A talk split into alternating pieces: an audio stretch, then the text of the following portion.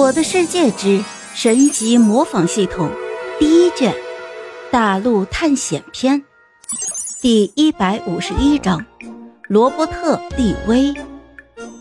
不凡没有说话，静静的看着抱着小白哭泣的小约翰。吴老二侧脸过去，不让自己的眼泪流下来，而木婉却早已哭得梨花带雨。就在这时，罗伯特的声音传来。只见他用无比威严的语气对着小约翰就说：“约翰，我不是让你把几位冒险者带到你家里来的吗？你怎么在这里哭了？难道你忘了本村长制定的村规第三条就是禁止村民在村子里面哭泣吗？难道你想被逐出村子吗？”罗伯特那充满威严的话，直接让小约翰就止住了哭泣。只见小约翰将眼泪和鼻涕一起擦掉，假装一脸坚强的就说：“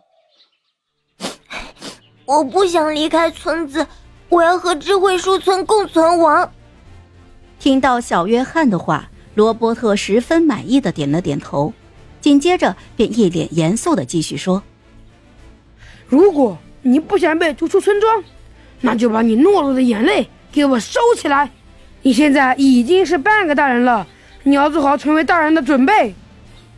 是，我知道了，村长。小约翰非常的坚强，罗伯特就朝三个人挤出了一丝苦笑。哼，让三位冒险者见笑了。这小约翰平常不是这样子的。我叫普凡，这个无妨。我想问一下罗伯特村长，咱们这个村子有其他冒险者路过这里吗？嗯，我们村子是冒险者和流浪商人来的最多的村子。那冒险者经常来的话，你们村子怎么还会被袭击呢？冒险者不应该就直接杀死附近的僵尸了吗？唉，是这样子的。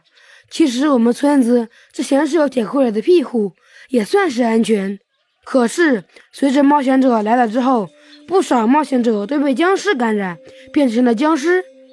冒险者变成僵尸不要紧，主要是不少冒险者都是身穿盔甲和手持武器，这样下来，村庄附近越来越多的盔甲僵尸出现，铁傀儡们根本抵挡不住，损坏了不少。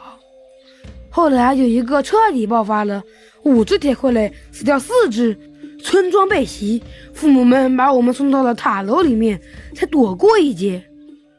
普凡听完点了点头。原来游戏里面那些穿着各式各样盔甲、手拿各式武器的亡灵生物，居然是冒险者。罗伯特看了一眼三个人，随即便对着三个人说道：“既然约翰心情不好，那就由我带领各位去熔炉那边吧。”那就谢谢罗伯特村长带路了。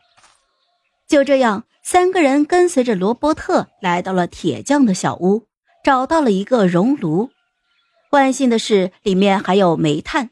普凡直接让吴老二将生鸡肉和生牛、羊肉都放了进去。很快，熔炉就再次被点燃，食物的香气一下子就弥漫了出来。而这个时候，很多的村民都围了过来，看着熔炉，止不住的流口水。